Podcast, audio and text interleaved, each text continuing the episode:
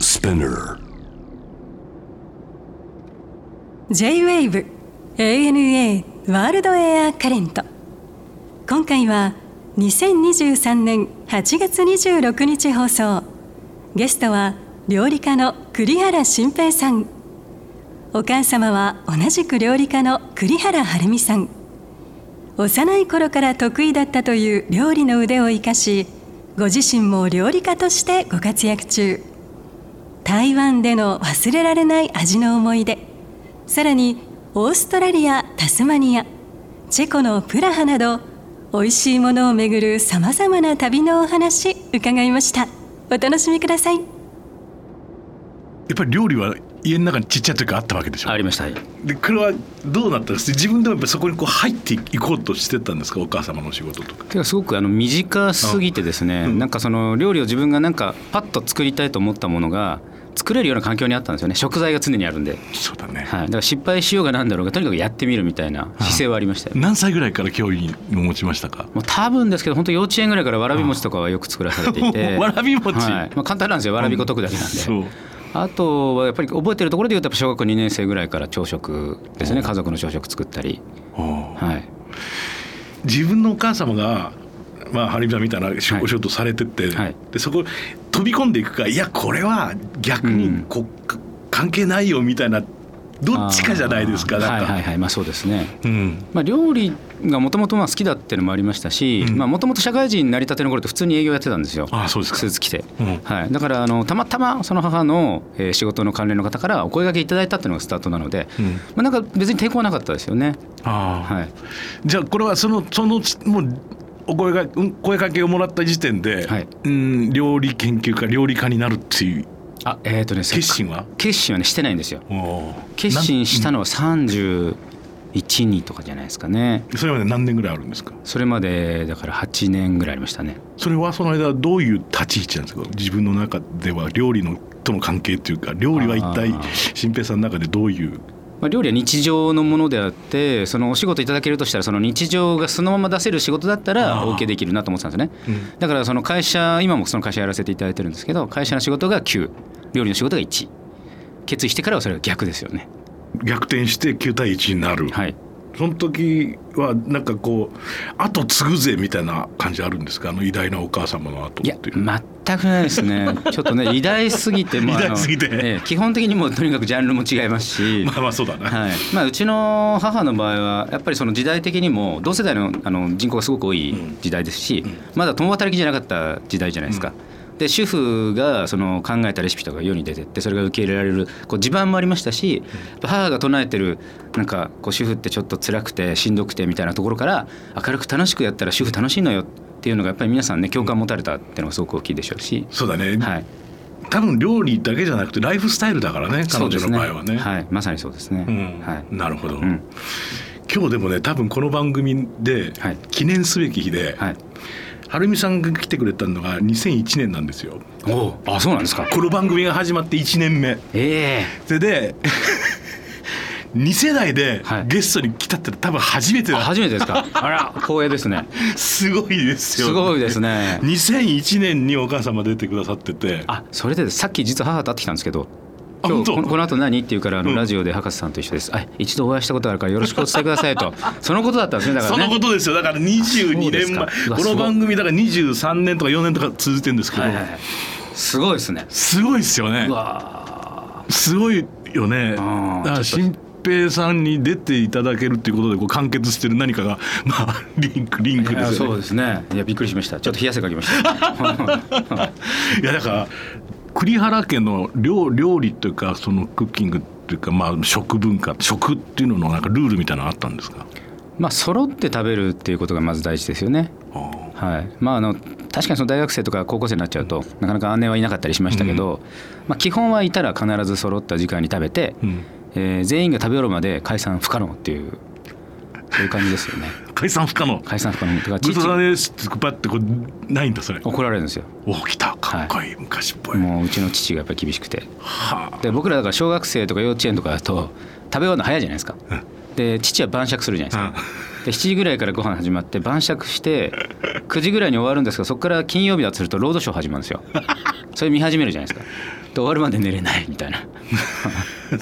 それも許してもらえないのそこにそこに座ってろって話だそうなんですよもう家族一緒だみたいなえーでもそれは昔はみんなそうだったはずだろうねきっとねまあ、多分そうですよねうんうんもう僕らも自分今の自分のだから息子娘や息子たちにそんなことはまず強要できないもんな父親として確かに同じくそうですねそうだよね,、はいね自由参加っていうか自自自由由参参加加自由解散だよそうねですねたまに一緒になるくらいでしょ、まあそうですね始まりは一緒ですけどね始まりは一緒であ終ろわうりは散ってきます よねそうだよね本当だよね気が付いたら一人で晩酌って話だよね台湾、はいうん、これいつ頃どんな旅なんですか結構前なんですけどあのうちの、えーまあ、商売やらせていただいてるんですけどうち一部うちの商品を台湾の雑貨屋さんで取り扱っていただくことがあって、うんでそこが日本食日本の家庭料理レストランも一緒にやってたんですよなるほどで台湾って晩酌って今はちょっと分かんないですけど、うん当時1112年前だと思うんですけど、ん晩酌って文化がなかったんですなよるほどだからご飯食べて、うんその後飲うむんみたいな、うんうんだからご飯食べながら飲むっていう文化じゃなくて、うんだからお店行ってもビールじゃないですか、うんはいそうね他のお酒あんまり置いてなくてそうねだからそのメディアさん向けに日本の晩酌の仕方を教えますみたはいなははで僕はだから料理作って、うんお酒をペアリングして、うんこう67品作りましたからね、おお、はい日本酒とのペアリングで日本酒いや日本酒とは限らないですあなるほどお酒も全部選んで、うん日本酒って限らずほうビールもありしょうんウイスキーもありみたいな、ああなるほどでそれに合わせて料理作っていくっていうことですね、うんはいでそれでそれは日本料理を提供していくんですか、まあ、それが日本の家庭料理がいいなと思ったのでんだからハンバーグあり、はい、最後あのーなんだっけなそばの実入りの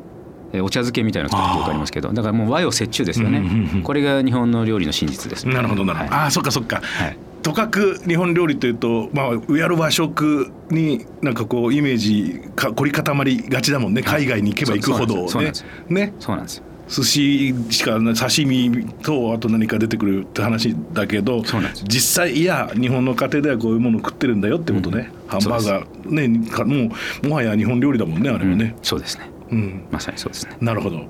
逆にそれをまあ台湾に行ってやりました、はいまあ、その新平さんのレッスンはもうそのそれはいろんな影響を与えたと思うんだけれども逆に九州というか台湾でのその食のなんか食文化の楽しみってのはどんなでしたか、あーやっぱり台湾ってあのー安い料理から、うん、その大衆的なすごい安い料理から、うんすごい高級料理まで全てあるじゃないですか、そうねはい、台湾料理というジャンルの中でいわゆるこういいお店のはいあれから、はいまあ本当に高級料理まで、はい宮廷料理まで全てはいありますもんね、はい、やっぱ旅の醍醐味はその両方食べるってことが僕大好きで、その通りその通りは、はいいでタイはどっちかっていうとそのなんていうかなめ大衆的な料理の方がどっちかっていうと好きなんですけど、あのい夜市の、はい、あの料理のクオリティはちょっとびっくりするよびねっくりしますね。やっぱ地元に人に聞いて、うん例えばなんだろうな現地の人に人気の麺教えてくれとか、はいおかゆ教えてくれとか言って、うんで聞いていく現地の人しか行かないような店、ははいい行きましたね。ああ本当観に光客用じゃないやつもう韓国なんか一人もいないようなところに入ってって、はいまあそれも記憶ありますねなんかちちょっと二郎系のすっごいもりもりのあや麺でしたけどへもう3日間ぐらいニンニクの匂い取れなくてえもう要するにもう油のせニンニクのせみたいなやつそうですすそうですマシマシなやつマシマシ八角バリバリに効いてああなるほど、はい、うんで激辛っていうあ激辛、はなんていうのこれラオパイニョロラーメンダーワンっていうはあ当時ね店の名前なんて気にしないで行きましたけどね、うんこのブロックのここに行けって言われて、うんもうそこしかないんですようんななんていうかな本当路地裏の店っていう感じで、うんはい、うん最初なんか市場の一角かなと思ったぐらい、ああ、はい、あイメージできますねできますかはい値段も安いすっごい安かった記憶ありますね、うん400円とか300円とかだったんじゃないですかねああそうでしょうねうんおそらくこのいわゆるこう牛肉麺はこれもうまかったあこれはですね50年間、うんこれ番組のロケで行ったんですけど、はい50年間継ぎ足し継ぎ足しで出た出しようっていうねちょっとでも逆に怖いじゃないですか本当に 結構ね温度も高い そう温度高いし島でです牛骨の出しじゃないですかはい結構ねで夜多分火落とし落とさないで帰らない限り多分不可能だと思うんですそうですねよね、うん、でもちょっとドキドキして行ったんですけどめちゃめちゃうまかったんですよこんな美味しいニューローメン食べたことないぐらい美味しかったです、んはい、それはスープがうまいんですかスープがないああそうはいでその具と具として乗ってるもちろん牛肉ももうホロホロもうホロホロですねあもう全部繊維質になっちゃってますあなるほどはいえスープはどどうじゃあスペシャルなんですかなんかですね、はい日本の、まあ、最近あの高級ラーメン、ね、普通になりましたけど、うんなんつったら合わせ、まあ、あの牛骨がメインだと思うんですよね現地だと、はいなんか牛骨単体じゃないようなこううまみのほうこう複合的なうまみおーだ多角的なんですよ一なるほど直線にうまいっていうのなるほどなるうわなんか後味もなんかいいし、うんみたいな、あで油分は適度あおーはいだからベタベタしないしほあっさりといい高級スープって感じですーねうわー四巻ニューローミエンですねああ四巻っていうね店があるね、はいニューロー麺ははいあれだもんね、牛肉麺牛肉麺だもんね、なんかそのまあす屋台料理でも何でもいいですけどそういう体験した料理っていうのは後で新平さんご自身のなんかレシピに反映することってありますかあありますねやっぱりあの味の記憶ってあの、なかなか忘れないんですよ、はい物事は最近たくさん忘れますけど、はい味の記憶はね本当に忘れないんですよねだから味の記憶を美味しいなと思ったら、うんこう頭の中にメモリーして近い味探すんですよ日本でのうんでこれだったら出せるなっていうなんかあるんですよ決着点みたいのが、うんうんだからそれはありますね、うんただやっぱり50年間継いだしも無理だなと思いまし たねまずこれは不可能だなと思いましたよねそうだよな、これまで のこれまでの歴史はあるけどこれから先考えたところもう無理です ねもう無理かはいもう寿命的にも無理ですね そうだよね、うん、初めて、はいえー新平さんが訪れた海外というとパリになるんですかパリですね、まあ、本当ね子供本当小学校2年生ぐらいですね行ったのいおおそうですやもったいないですよねうん、む無駄だったんじゃないかと思って本当に時差あるしもう眠いし食事は当時ですから、まあ、ものすごいオーソドックスなフレンチじゃないですか子供ながらにもあんまりね食べれなかった記憶ありますねそうかは もうちょっと後でよかったんじゃないい説もうちょっと後でよかったですね今がよかったですよね今聞きた本当いにそうですか それはでもでも、まあ、記憶には残ってるわけですかいや残ってますはっきりと残ってますねあ本当はい、うんなんで行ったのかも残ってますあの家族対抗歌合戦って番組あったのご存知ですか昔はいあれで2回優勝してなんか旅行チケット貯めていったらしいんです よどうやらすごい生々しいですよねいやーやっぱ面白いファミリーやってんだ なあそうはいおそうーなんですよそうやってみんなでみんなで行くとはい歌合戦の賞金で賞金でパリ行くぞってと当時ね多分ねハワイまでだったんですよおい旅行券の金額が、はいだから多分ハワイだとパリは無理だったんですね当時2回貯めたって言ってま2回貯めていった、へー面白いあとこれはオーストラリアとかタスマニアっていうのしたはこれはタスマニアですね、うちの父があのーえーと要はキャスターの仕事辞めて、えー、と商売始めたんですね、うんで当時タスマニアの牛肉って今でこそねオージービーフっていっぱい来てますけど、はいはいそのオージービーフ来てなくてほでそれを加工したハンバーガー用のパティを輸入するっていううなるほど突然言い出したんですね壮大壮大だねそう突然 ですよでタスマニア行くぞっつって、いまあ、俺と姉でついてって3人で行ったんですけど、まあこれが素晴らしかったですねははいあそれは旅としてもう旅としてもそうですしなんだろう北海道は行ったことあったと思ったんですけどなんかもうちょっと違う異質なものですねなんていうか動物との距離感とか、うん自然とこう人々の暮らしの融合してる感じとか、はい結構それはじゃあ気持ちよかったた楽しい旅だったってことですそうですねすごい楽しかったですね、んまあ、牛肉の加工場連れて行かれて、まあ、こそれも小学校5年生か中学校1年生どっちかなんですけど、うんその解体からバラシから精肉まで全部見るんですようんで子供的にはきついじゃないですかはいで晩ご飯はその大金持ちなんですよその牧場主さんがはい加工場まで持ってるんではいプール付きのテラスでうん食事会してくれてでメインが生肉だったんで すよこれなかなかきつくてそうかはいもう記憶それもなんかね忘れないですねうんそうだねはいさすがに中1であの牛刺しだとかまだね言う年頃じゃなかったのでじゃないしね、はいはいでその日に全部見て経験した経験した上でいろいろねフラッシュバックもするでしょうし、はいねそれは大人になってからだったらその辺はピシッと分けられない、分けられますけどあねれはもっと言うと生肉の美味しさも分かってるけど、はい逆に普通にハンバーガー食わせてくればあいいいやほん本当そう思ったん ですよそう思ったバーベキューグリルとか置いてあるし絶対ははあのアメリカ式のハンバーガー来たと思ったんですけ ど来なかったですこな かったタルタルステ来なかっーたですキ 面白いチェコはチェコはですね、うんあのそれこそルーマニアでグラスの生産をうちの会社でしてまして、はい、だからチェコは、えー、と当時だからドイツから入ってオーストリア遊び行ってチェコ寄ってルーマニア入ったんですけどうん最高でしたねプラハが何がいいですかもうね食文化も非常に豊かですし、うんなんかこうあんまり想像できないじゃないですかチェコ料理ってばって言われても豆煮込んだのとまあグラーシュみたいなやはい、つとそうかそうそうそう、だねなるんですけどすごい豊かで、うんででビール美味しいじゃないですかビールはねで人がねすごい優しいんですようんだからまあ酒場とか行ったらみんなすぐ仲良くなっちゃうし、うんお前日本人だ珍しいなっつあーそっうだてねビールをおごってくれたりあーそうだねはい、あと街がなんかコンパクトでそうだねなんか油絵みたいなそうだね油絵抜け出てきたかなみたいなあの小さサイズ感はいいね最高ですねなんか金沢とか似てないああ似てます似てます似てます似てますなんかこうはい、中心部からこうキュッとしてキュキュッとな感じがね確かに うん僕もチェコでもプラハ好きで何度か行きましたけどそうね美味しいものもあるねあるっちゃうね、んあの辺のやつでさあのほらあれなんて名前なんかちょっと今ポッと忘れましたけれども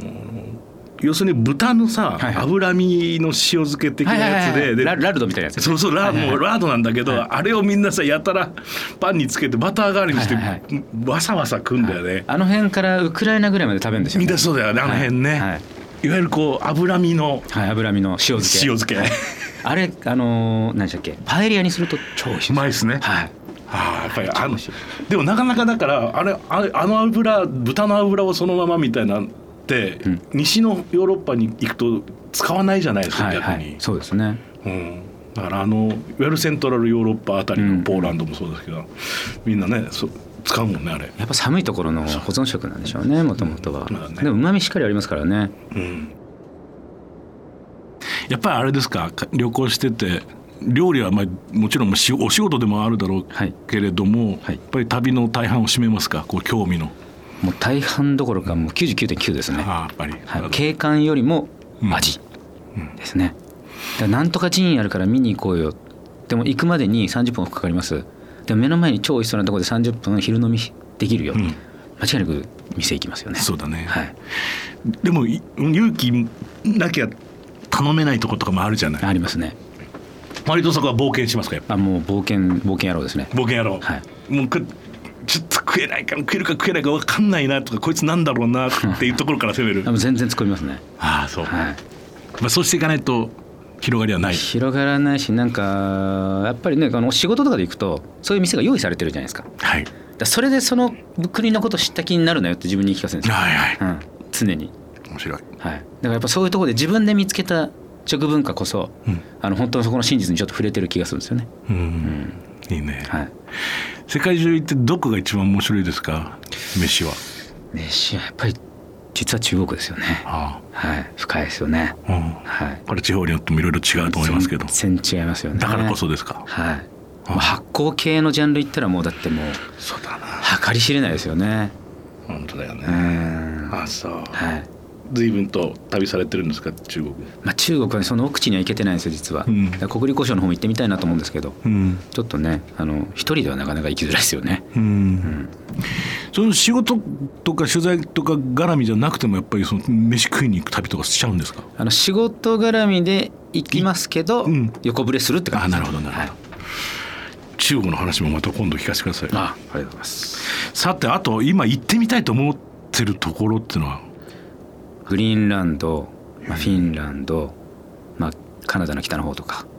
寒いとこってこと寒いけど美しいところ、んはい、で僕あの水族館すごい好きなんですよおう魚が好きなんですね僕も大好きなんですけどあ本当ですか僕生まれ変わったらシャチになりたいんですようわですね僕は絶対クジラがいいですえねクジラクジラでもシ ャチにシャチに食べられちゃうだからこう別に食べられちゃうっていうのは多分あいつ らいやいやシャチみたいなその忙しくいいたくないですねわかる悠然とだからもうシャチに襲われないクラスの、まあ、シロナガスクジラぐらいのなるほ ど特大なやつ になってなるほど悠然 とだ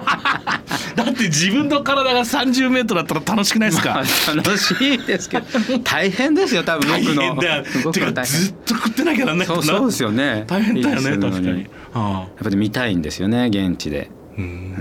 んでっかいクジラをあちょっとあ怖そうですけどねたまになんか下からバクーンみたいな映像あるじゃないですかありますねボート乗っててはい地方ですからね一歩間違えたらそりゃそうだねはいえ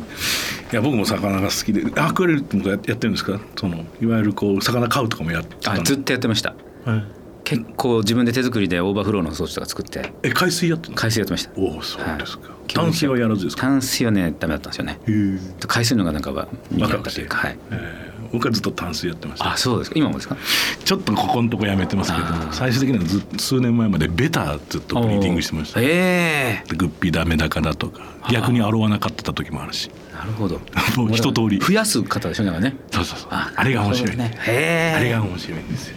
なるほどそんなとんでもえそれグ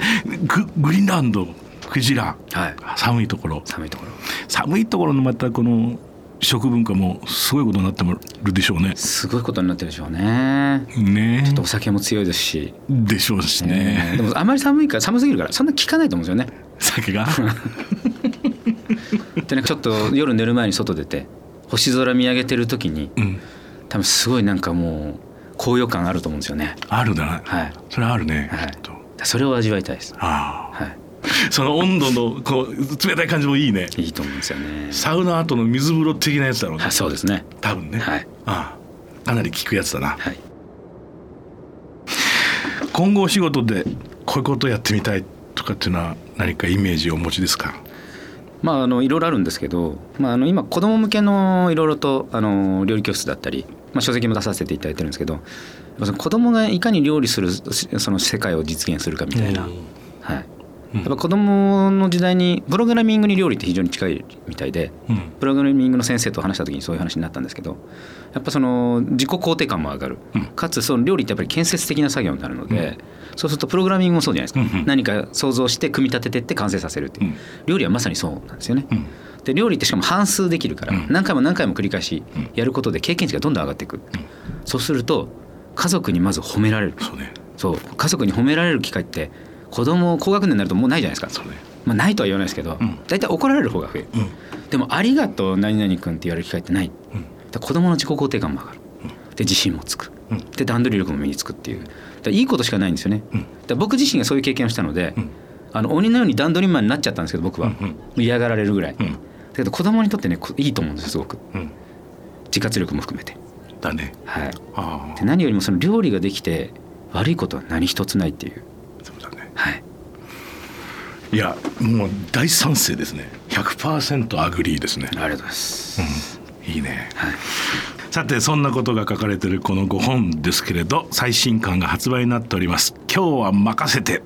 栗原新平の初めてのおうちご飯はいもう子供が見てこのまま読んで作れるようになってるわけだなってますね。だけどあの従来の子供料理本とは違うのは、はい子供に一切忖度しないという、はい、はい膝をこう曲げて子供目線に立たないでレシピを作ったんですね、でも子供的に作業できる範疇です、確実に、んだからなんかすごいあの派手なメニューもあれば、おひたしとかも急に出てくるんです よ、はい、でもおひたしってすごいリアリティがあって、うん例えば博士さんがご自宅帰ってお子さんがまだ小さい頃ですよ、うん今日あのほうれん草のおひたし作っといたから、うんって言ったら麺作れば済むじゃないですかそうだねはい、そういうその社会を実現したいわけですよ。なるほど、はい、うん、素晴らしいと思いますハンバーグでしょ、はいあとサバの塩焼はい、きなんだあと肉うどん肉うどん、お肉うどんいいねシーフードドリアはい、でそれこそサイドがねマッシュポテトだとかほうれん草のバターソテーこれね基本なんだよな基本ですね。ね、はい、いや本当の話バターソテーまあどこどのタイミングでバター入れたら何が起こるかとかもあるしうんはないはいありますね焦げちゃうしそうそうなんですよそうなんですよねはい火の強さがどこまでいけるかどうかとかもあるしねそうですね。生姜焼き1個作れればこれチキンソテーもそのバリエーションだそうぞなんですよ。とそうなんですよ。ねおっしゃる通り。ほんでおなるほどでドレッシングの作り方もあって、はい、いいじゃないですかそしてタイの漬け丼だってこれあもう今夜これでいいなこれまあ、およそ子供っぽくないですよね。だから本当だね本当だねうんだからいやでもそう子供っぽくないっていう本当本当だよこの奥にこれひじきとかお豆とかはい、こういうのもでも子供が作った作ったら食べるしなそうなんですよ。そうなんですよ。なんか食わず嫌いとかなくなるしねそう、そうなんですよ。自分が作ったらとりあえず食べるもんねはい、本当にそうですね。すば素晴らしいですねありがとうございます。さて最後にもうこれはもう必ずゲストの方に伺ってるんですが新平さんにとっての旅って一体何ですかそうですねなんかかっこいいこと言っちゃうとなんか選択みたいな感じなんですよねやっぱりその全く違う世界じゃないですか、はいなんかその今まで置かれていた状況から一変心理的にも一変されるし環境的にも一変されることでやっぱり本当はリフレッシュっていうとちょっと軽いんですけど、なんだろう心になんか一本一本繊維みたいなのがあるとしたらそれを一本一本こう一つずつ丁寧に洗っていくような作業なんですよね飛行機から始まってあありがとうございました、とても楽しかったですりがとうございます